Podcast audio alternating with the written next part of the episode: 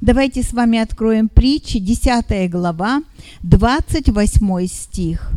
Ожидание праведников – радость, а надежда нечестивых погибнет. Давайте откроем с вами из Нового Завета. Римлянам 15 глава, 12 и 13 стихи. Исаия также говорит, «Будет корень Иисеев, и восстанет владеть народами. На него язычники надеяться будут. Бог же надежды да исполнит вас всякой радости и мира в вере, дабы вы силой Духа Святого обогатились надеждою. Аминь. Проповедь называется «Истинный путь к надежде». Наш пастор Анатолий Ильич. Вы знаете, сейчас это период для всей нашей страны очень сложный. Я думаю, что не только для нашей страны, но и мира в целом. Но почему я говорю о нашей стране? Потому что мир потихонечку разделяется. И разделяется не по причине войн, которые у нас происходили, да, в нашей стране неоднократно и происходит сегодня в других уголках Земли, а именно информационная война. Война, которая будоражит сердца людей. Та информация, которую мы получаем со страниц газет, с экранов телевизоров или из уст людей, это все то, что в какой-то мере нас на нас влияет. И размышляя над сегодняшним временем, я особо печалюсь за молодежь. Не поймите меня неправильно, потому что есть только поколение, понятие поколения Next. И это поколение Next – это то поколение, которое придет после нас. И в свое время в Лас-Вегасе был такой случай, который очень сильно повлиял на этот город, а, потому что даже предположили, если убрать это казино, которое там повсюду, то в течение шести лет Лас-Вегас будет стерт с лица земли. И был такой ролик показан. Буквально ролик, может быть, в минуты полторы. Как вместо всех этих заведений, дома, эти заведения рушатся, люди выезжают оттуда, и город пустеет. И что привлекает с собой этот Лас-Вегас? Людей. Именно вложения финансовые, потоки финансовые, азарт, а, давайте скажем, легкие деньги, досуг. Это все то, что собой представляет этот прекрасный город Лас-Вегас. Если представить аналогию провести между Лас-Вегасом и тем обещанием, в кавычках, которое нам иногда диктует дьявол, есть похожая ситуация. Можно за одну ночь заработать большие деньги. И в то же время можно за один, одну игру, за один раунд потерять себя. Вот такая жизнь. И сегодня по сути, по сути своей мы живем вот такой жизни, которая подобна рулетке. Выиграешь ты или проиграешь. Куда ты вложишься сегодня? Вот я заметил, что в последнее время, я не так часто просматриваю Инстаграм, но так как я э, подписан на многих людей, незнакомых, это также числа пасторов, да, это э, верующие люди, я замечаю о том, что большая часть людей сегодня охвачена такой мыслью, мы хотим покоя. Мы хотим выехать из суетного города в то место, где мы найдем покой. То есть это может быть пригород города, это может быть какой-то маленький городок, где можно построить свой дом и быть на земле. И вы знаете, я могу сказать, что эта мысль тоже посещала меня.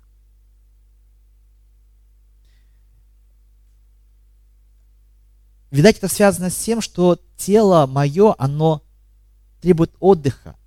Того отдыха, которого, может быть, оно не получало за все эти годы. Мимолетное, может быть, какое-то там было, а вот такой отдых, чтобы спокойно хотя бы одну ночь выспаться. Чтобы не слышать эти что случилось? Авария. Во сколько? В 2 часа ночи. Кто это сделал? Молодые, которые устроили по Светланской этот форсаж, так называемый, да? Это происходит каждую ночь. Вот с момента, как мы заселились на Светланскую спать, каждый день там происходит либо столкновение, либо драки, либо крики, ругань тех людей, которые решили вот так вот кротать ночь за бутылкой там спиртного. И, конечно, тело требует отдыха. Но я понял одно, что, как говорят, от сумы и тюрьмы что? Зарекайся. В том плане, что не ищи вот на этой земле какого-то покоя, который мог бы видать тот же поселок или село или что-то еще. Потому что везде есть своя прелесть и везде есть своя суета. Ты думаешь, так легко на огороде копаться? Мне, мой внутренний говорит голос. Ты, Анатолий, который 20 лет проработал в, в городе и жил в городе, хочешь после этого пойти и так корячиться на грядке, да ты не сможешь это сделать. Я говорю, почему-то я не смогу. Да потому что ты не тот, кто будет работать на поле. Понимаете, такой диалог идет между мною и моим внутренним я, и я готов это слово понял, что действительно, ведь то истинное понимание покоя, которое каждый из нас ищет, многие люди находят на земле. Если так подумать, то действительно на земле мы находим покой, мы ищем покой. Согласитесь, каждый из нас пытается а, устроить свою жизнь так, чтобы она была комфортной, чтобы она была удобной, чтобы она была такой, которая может, скажем, тебя удовлетворить душою, духом. Сегодня в это время мы все ищем гармонии. И прежде всего гармонии с самим собой. Это то, что сегодня очень важно. И когда происходят такие моменты, связанные с нынешней ситуацией в нашей стране, да, это все в той или иной мере тебя подводит к мысли, кто я, что я хочу от жизни. Вопрос не в том, вакцинироваться, не вакцинироваться.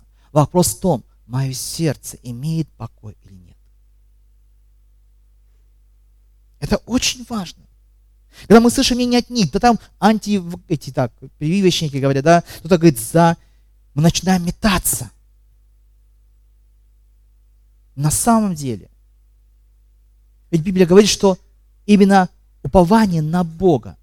Потому что подобные ситуации были и у наших отцов веры.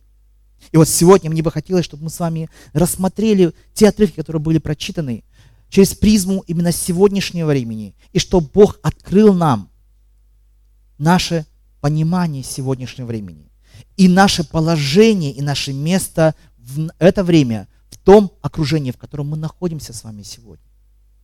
Сегодня, друзья мои, очень сильно поднимается индивидуализм. В это время постмодернистское, когда максимально уже формируется да, личность человека, его разум. Вы помните, была такая эпоха да, э, высокого разума, или там, скажем, да, когда интеллект очень сильно поднимался. Сейчас это настолько высоко, посмотрите, робототехника. Людей заменяют роботы. В одном из городов, по-моему, Японии, если не ошибаюсь, мужчина себе заказал жену робота. И провелась первая свадьба – вы только можете представить? Свадьба с женой-роботом, которого он хотел себе. Это вот это время мы сами живем. В век, век индивидуальности и вот таких вот стандартов. Сегодня человеческое общение будет заменено на многие альтернативы, которые только могут быть. Посмотрите, гаджеты – это то, что уже вошло в жизнь нас и наших детей – даже я, я вынужден сейчас вот включать, чтобы в зуме э, меня кто-то видел или слышал. И с одной стороны, это то, что помогает нам, вот нашей ситуации сегодня выжить, иметь общение. Но с другой стороны, это то, что может стать альтернативой подлинной надежде. Поэтому пусть Дух Святой сегодня проговорит нам, почему Соломон, такой великий царь, поднял этот вопрос и сказал своему сыну о том, как важно иметь настоящую надежду. И вот тема, которую я назвал, путь к истинной надежде, или как прочитал Ольга Александровна, истинный путь надежды. В принципе, от перестановки су, э, слагаемых сумма значений не изменится. Что истинный путь или путь к истинной надежде, это все касается важного вопроса. Имею ли я надежду? Не отвечайте сейчас «да». Просмотрите себя через призму Слова Божьего. Дело в том, что Ситуация, которая возникает с нами, и в частности сегодня, э, ситуация, связанная с коронавирусом, это та ситуация, которая не миновала людей, которые, допустим, там духовные, набожные, а только, вот, допустим, тех, кто, по мнению людей, должны сгинуть с земли, это преступники, это там, допустим, какие-то нехорошие люди. Эта ситуация коснулась всех. И старо, и младо. И здесь не вопрос, почему Бог, если Он такой милосердный, допустил этот коронавирус, или э, создал его, или там...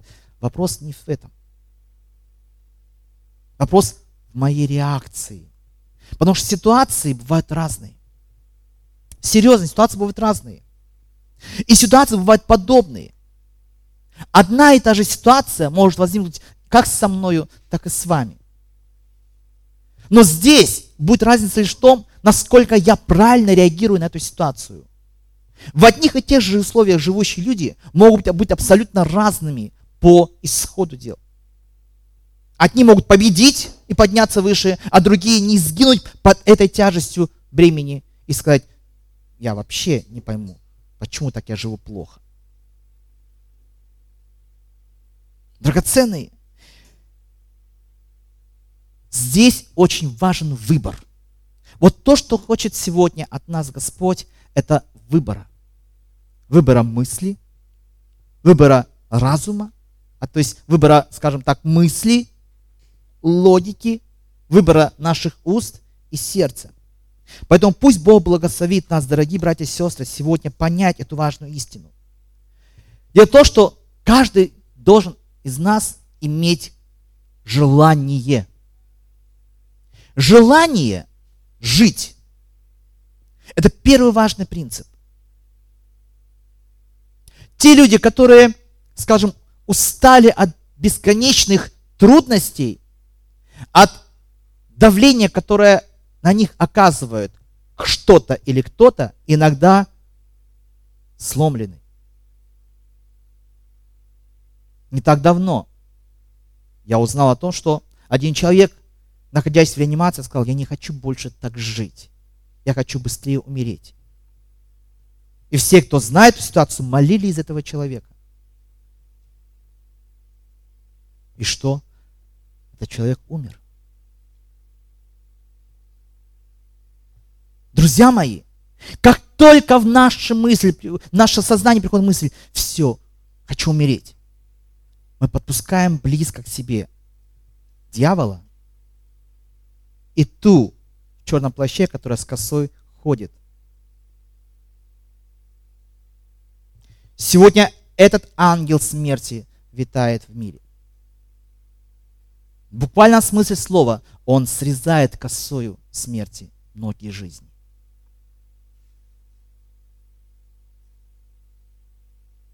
Одни уходят по физическому недомоганию, а другие уходят тупо потому, что хотели умереть.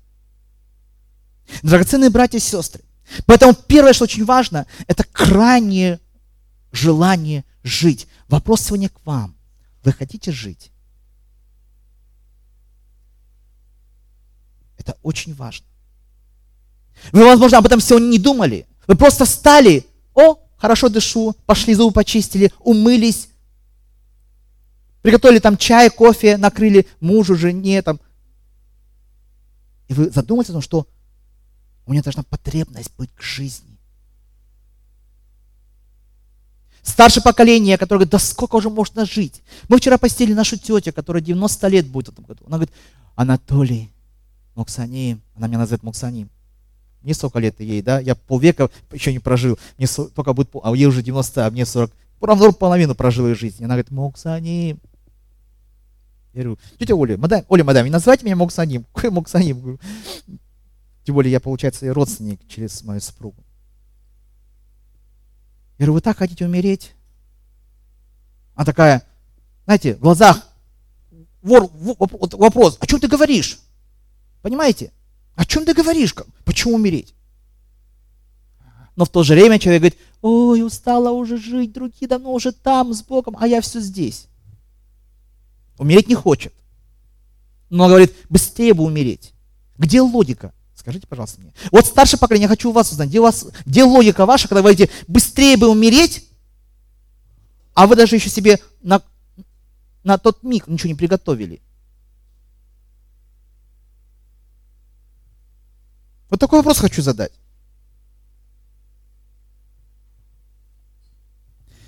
Желание жить должно у всех быть.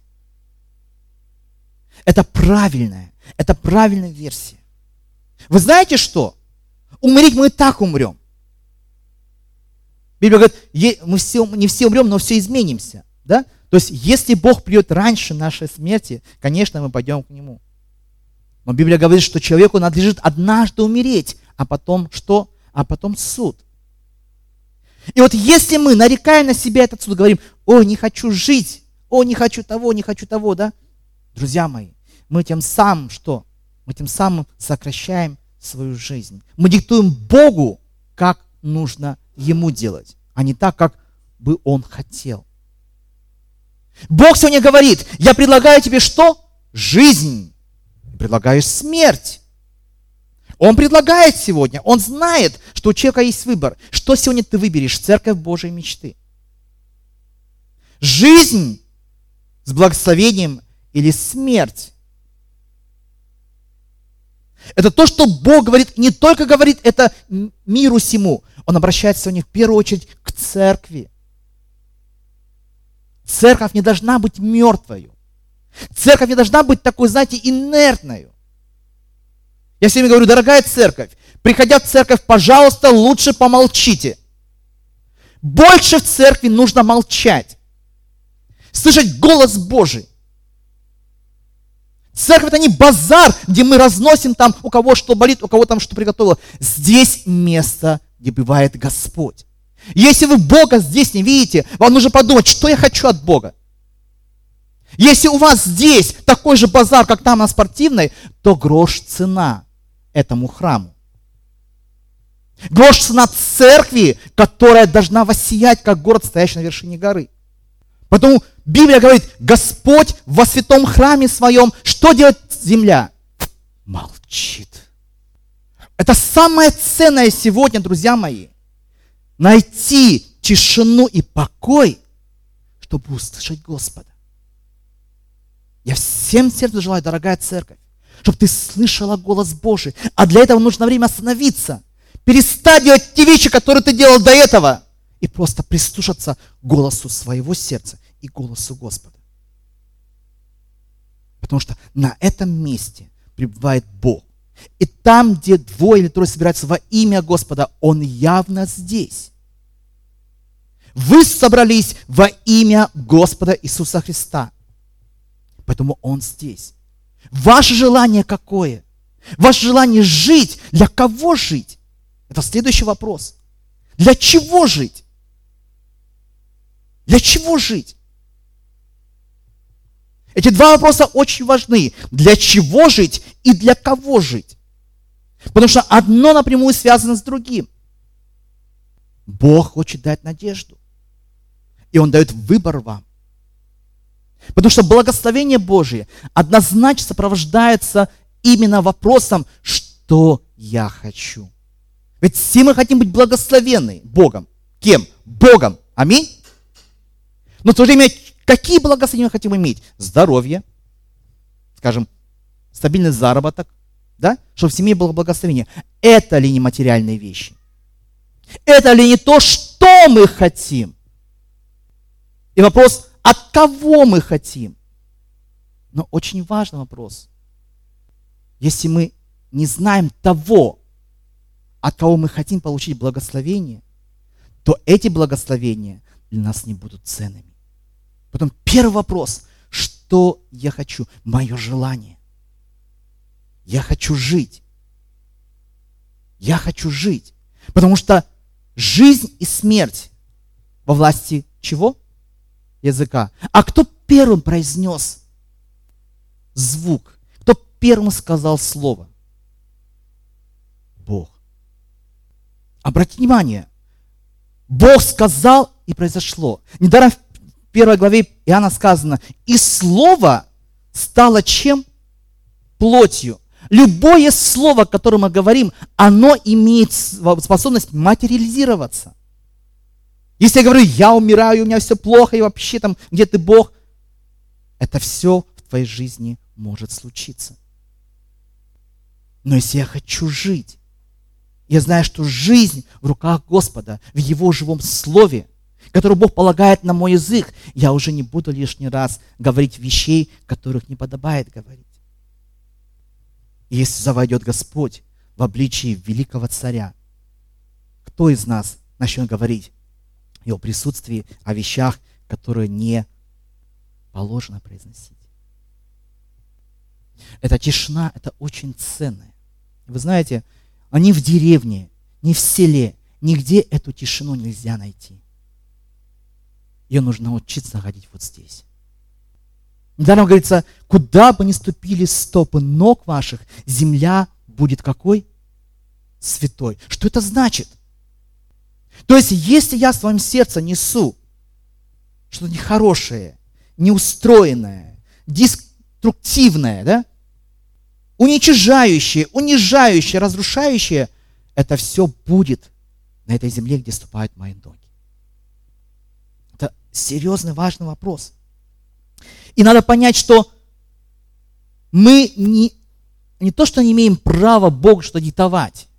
Мы можем просить Бога, и Бог может поменять планы.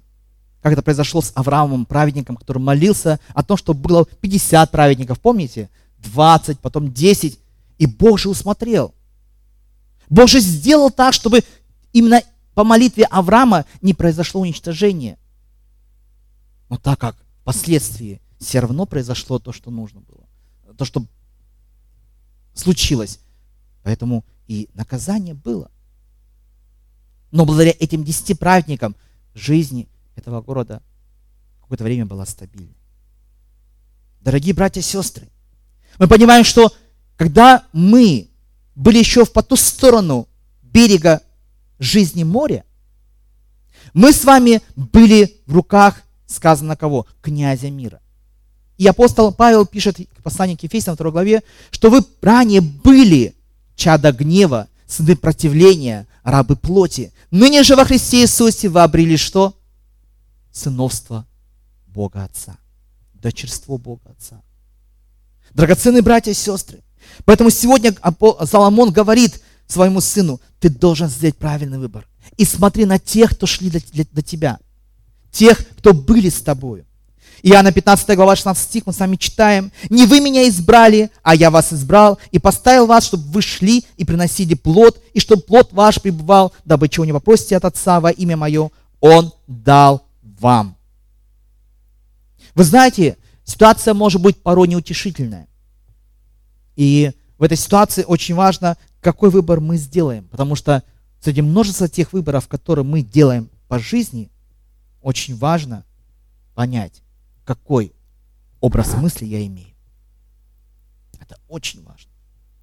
Как я воспринимаю то или иное. Бывает ситуация, когда приходит разочарование. Было ли такое в вашей жизни, что вы разочаровывались в чем-то? Я думаю, и немногократно. Это было что-то, или это был кто-то. И вот посмотрите, иногда бывает такое, что из-за этого разочарования у нас сердце начинает болеть и ужасно щемить. И сердце, которое разбито из-за того или иного разочарования, друзья мои, это таки то, что может привести к двум последствиям. Хорошему и плохому. Одно, мы обретем надежду, а другое, мы с вами будем ожесточены в сердце своем. Как-то пророк Илия, совершив такое удивительное чудо, если вы помните, да, он там такие вещи совершал, и, пророк, и пророков Валовых он усмирил, показав величие Бога. Но он, посмотрите, будучи в таком подъеме, в таком духе, вдруг оказался в состоянии разбитого сердца. И сказано в Писании, посмотрите, что он говорит. Сам отошел в пустыню на день пути и, придя, сел под можжевеловым кустом и просил смерти себе и сказал, «Довольно уже, Господи, возьми душу мою, ибо я не лучше отцов моих». Такое же подобное говорил апостол Павел, послание римлянам 7.24. «Бедный я человек, кто, избавит меня от всего тела смерти». Посмотрите, что происходит. Вот такое разочарование постигает людей, и сердце бывает разбивается. И это все, это чувство, эти переживания каждому из нас знакомы. Дорогие братья и сестры, но что Господь говорит? Почему сегодня эти примеры представлены нам как э, примеры, с которых мы должны взять пример? То есть подражать тем, которые вышли из этой ситуации. Потому что важно понять, не, э, нерешаемых проблем не бывает, безвыходной ситуации нет. Это мы должны понять. Поэтому, когда мы это понимаем, у нас появляется желание жить. Посмотрите, народ Божий, который вы, вы, был виден Моисеем из э, египетской земли, они, по сути, шли, и ничего не предвещало беды, пока они не столкнулись с ситуацией, что позади войска фараона, а спереди Черное море. Ситуация какая? Куда им подаваться? Ситуация, ситуация крайне ужасная. Тем более народ настолько окован в это рабское мышление, мышление страха, мышление паники, а в таком состоянии 2 миллиона людей, друзья мои, успокоить очень сложно. Очень сложно. И я, я просто удивляюсь и в какой-то мере восхищаюсь Моисеем, как он мог сказать, вот так став на горе, да, говорит, народ израильский, не волнуйтесь, Бог сделает свое дело. Войска, которые вы сейчас видите, вы более вовек их не увидите. Помните, да? И что говорил Моисей? Стойте и веруйте, потому что война это не ваша, это война Бога. И вот ситуация такая на лицо, что мы видим народ израильский, он и смятение, и в каком-то малом доверии, это вот состояние скажем, ни вашим, ни нашим, у него, у него наверняка было. Я думаю, у каждого из нас были моменты, когда мы, находясь в таком состоянии смятения, отчаяния, и вроде к Богу обращались и говорили, Господи, помоги, и в то же время мы искали помощи кого-то другого еще. И за это Бог, конечно, не карает никого, друзья мои. Он знает нас с вами, Он знает, что мы, покуда живем в этом бренном теле, мы не сможем в полной мере сами по себе вынести любые искушение. Но Господь говорит, вас постигло искушение не иное, как человеческое. И верен Бог, который не попустит вам быть искушаемым сверх сил, но при искушении даст вам что еще? Облегчение, чтобы вы могли это все перенести. Слава Богу нашему. И вот посмотрите, как Давид молится. В Псалме 21, 2 стих. «Боже мой, Боже мой, для чего ты оставил меня далеко от спасения моего, слова вопля моего. Похожая ситуация в вашей жизни. Почему ты оставил меня? Этой молитвой молился Господь, когда был на кресте Голгофа, он просил Элой, Элой, помните? Вот эта молитва была его. Боже, для чего ты меня оставил? Элой Самахвани. Для чего ты оставил меня? Почему ты оставил меня точнее? Вот это уныние Давида поглотило его, а сколько своей жизни он испытывал таких вот жизненных перепитий, опасностей, нападок со стороны царя Саула, и не только его, а еще и сыновей своих. Посмотрите, в 22 псалме, в первом стихе, буквально через следующий псалом, ой, буквально на следующем псалме, что говорит Давид? Господь, пастырь мой, я ни в чем не буду нуждаться. Потому что этот человек имел желание жить. Второе, что очень важно, друзья мои. В таком случае вопрос, хочу ли я жить, должен быть окончательным для нас. Да. В таком случае, что необходимо? Второй очень важный шаг. Нам нужно уповать на Бога. Нам нужно уповать на Бога, дорогие братья и сестры. Мы должны уповать на Бога. Всем сердцем уповать на Бога. Слово упование – это то же самое, что компьютер вот стоит у меня сейчас на этом да, месте, прочно стоит. Другими словами, в нашей жизни мы должны проверить прочное основание нашей жизни. Нашей ходьбы в Боге, нашей жизни в Боге. Если я хочу жить, а если это правда, то моя жизнь должна иметь гарантии.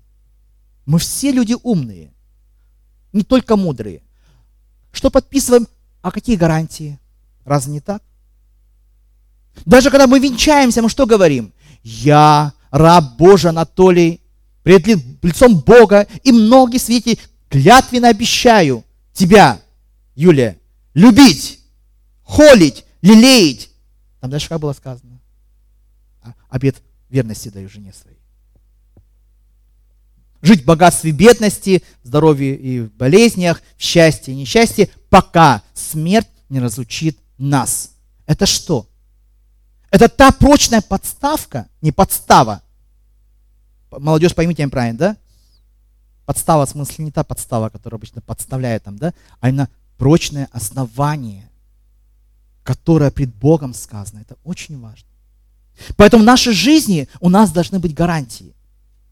И я верю, что каждый из вас в том ином мире ожидает гарантии во всех сферах жизни.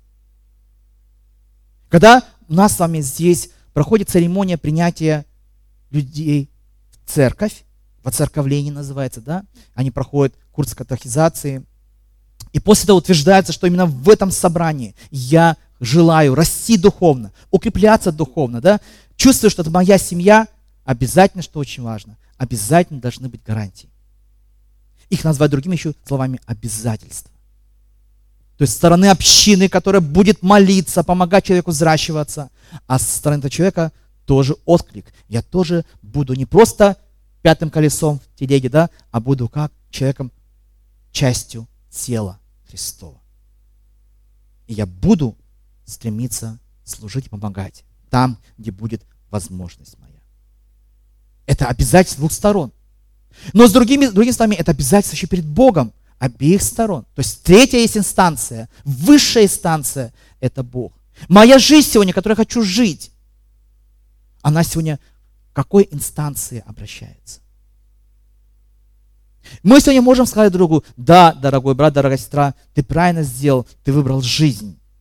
Но можем ли мы дать те гарантии, которые смогут человеку обеспечить полное стопроцентное благополучное духовное возрастание? Нет.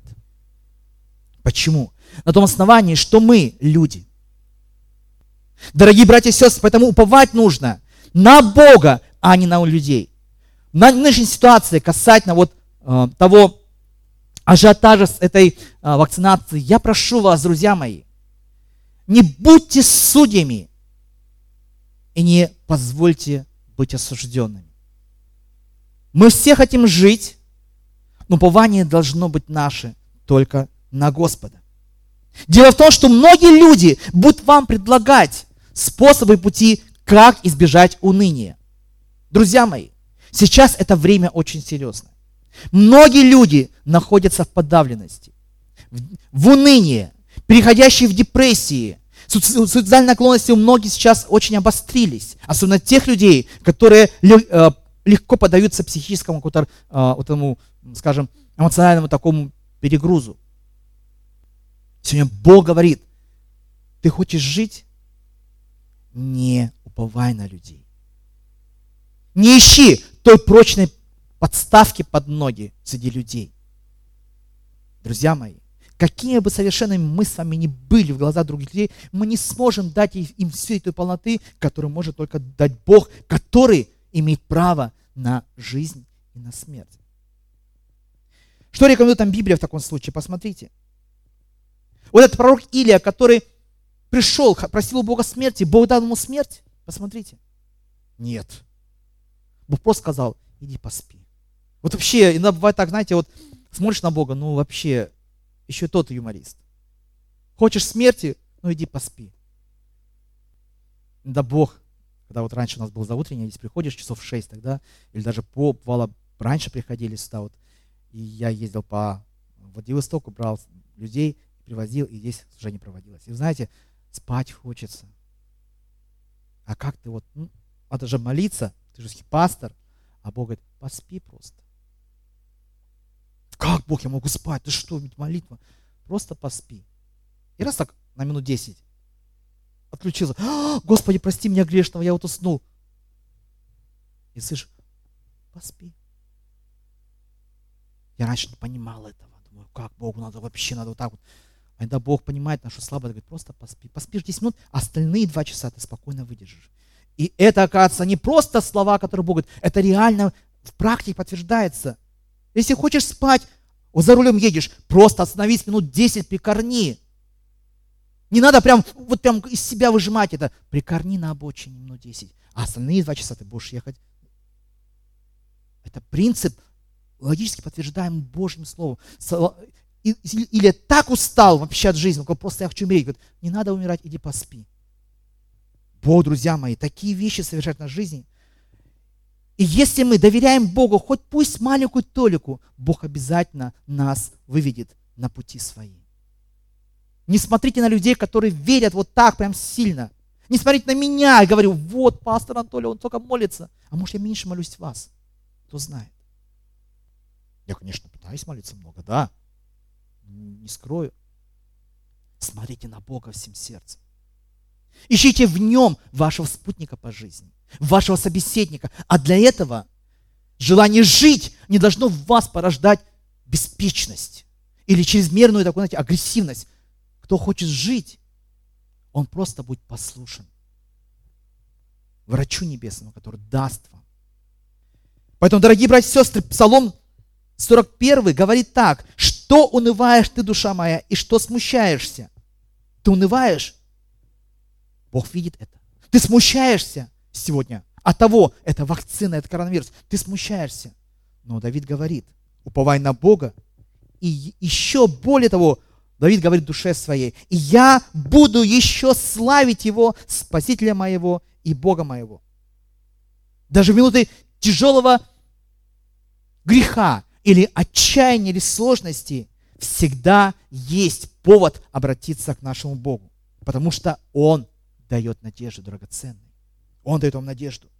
Поэтому нам нужно держаться за надежду, которая обязательно будет высказана Богом в твою жизнь. Поэтому очень важно в церкви основная часть это проповедь.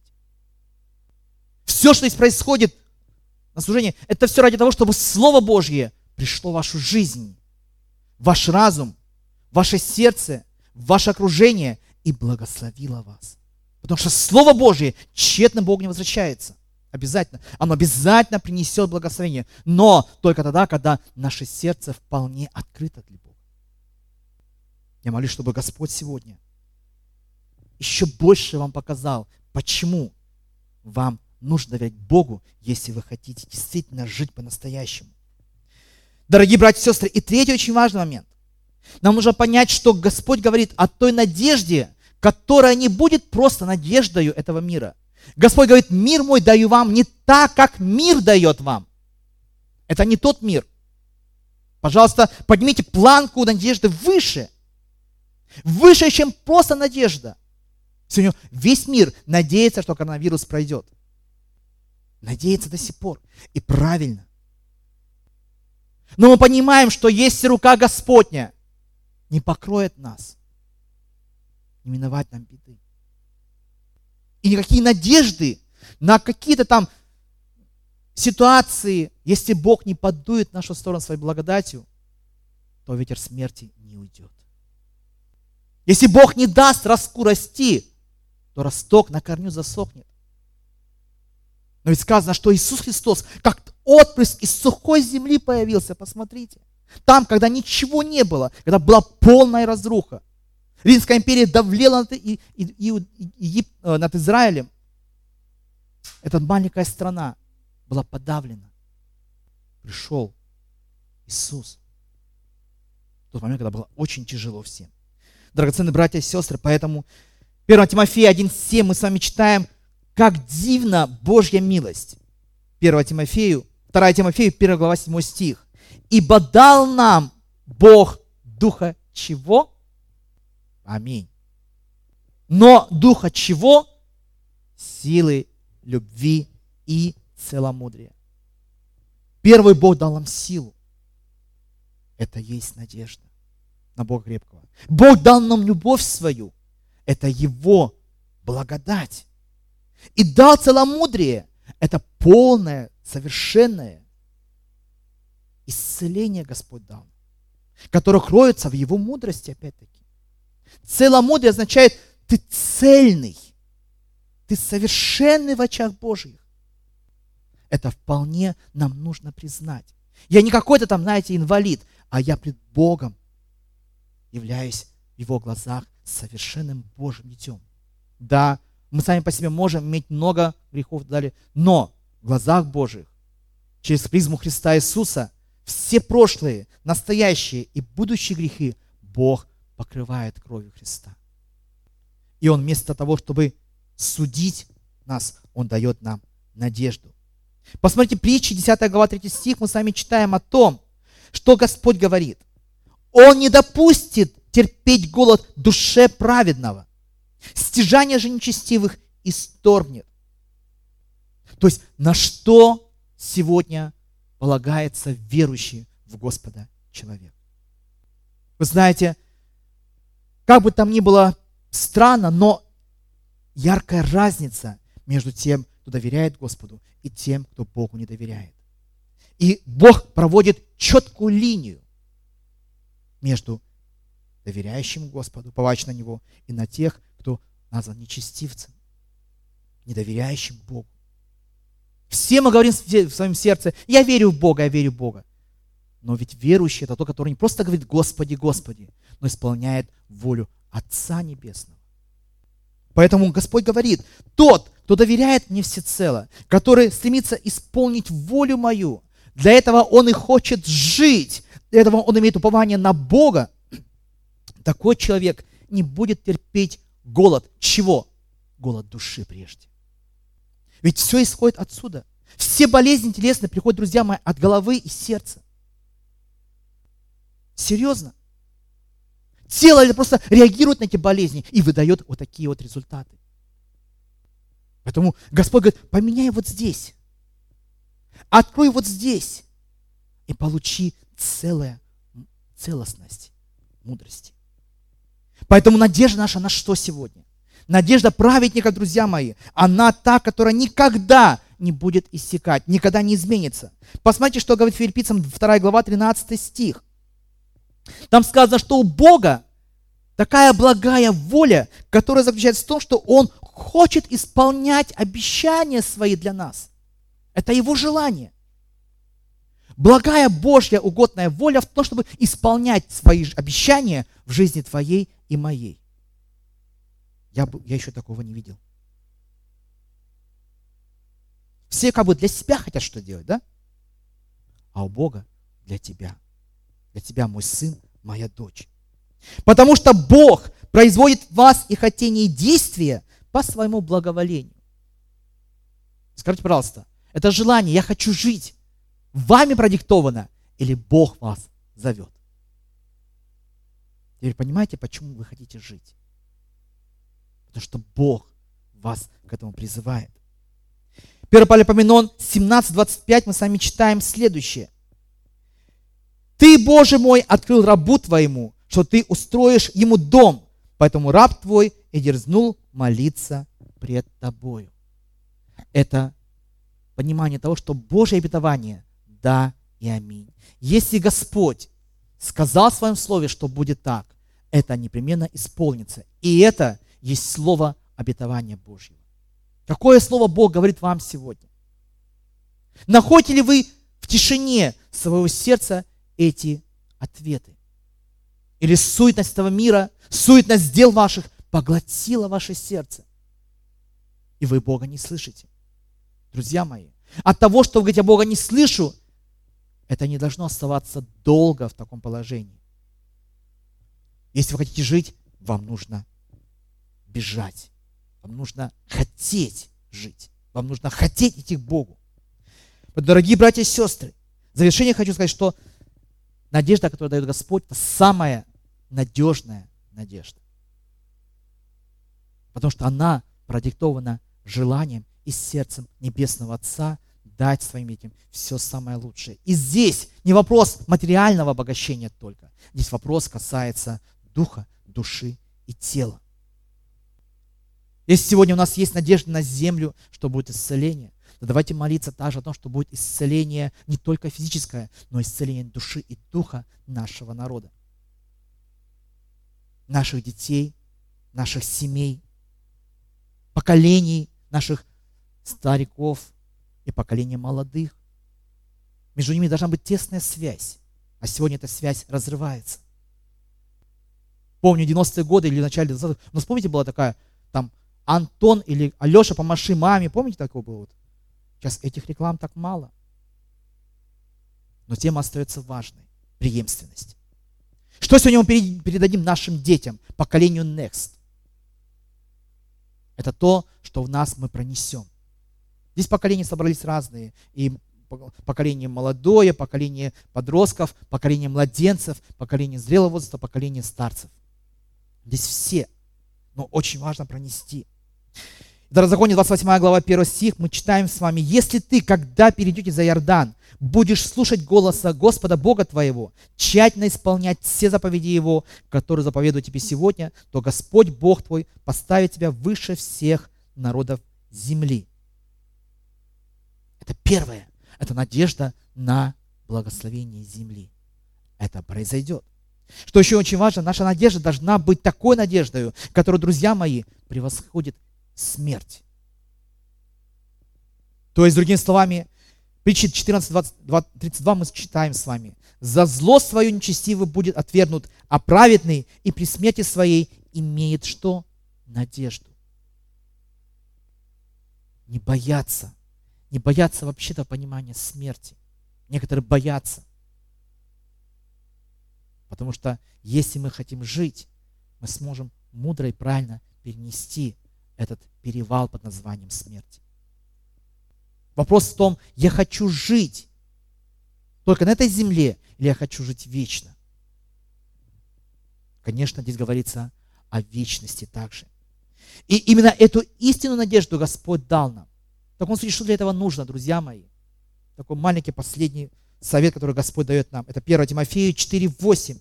Мы с вами читаем, что апостол Павел говорит, насколько обетование Божие, которое Бог дает нам, для нас благотворно, что к нему нужно относиться так, как этого записывает апостол Павел к Тимофею советует. Посмотрите. Ибо телесное упражнение мало полезно, а благочестие на все полезно, имея обетование жизни настоящей, в которой мы живем, и будущее – это жизни по ту сторону мира, то есть смерти. Друзья мои, повторюсь, что многие люди сегодня живут в ожидании надежды, что все будет хорошо. Друзья мои, имеют надежду, не забывайте, что надежда есть большая, высшая надежда, которую Соломон открывает своим сыновьям, и Господь сегодня открывает нам. И последний стих на сегодня, это 1 Фессалоникийцам, 2 глава, с 19 по 20 стих. 1 Фессалоникийцам, 2 глава, 19-20 стих. «Ибо кто наша надежда или радость, или венец похвалы? Не и вы ли пред Господом нашим Иисусом Христом пришествие Его? Ибо вы слава наша и радость». Обратите внимание, что происходит. Мы, которые имеем надежду во Христа Иисуса, сами на земле можем показать эту надежду для других людей. Поэтому мы не только сами имеем надежду, и не сами идем путем истинной надежды, но еще мы открываем это другим людям, что надежда только в Боге, только в Иисусе Христе, только в Нем одном –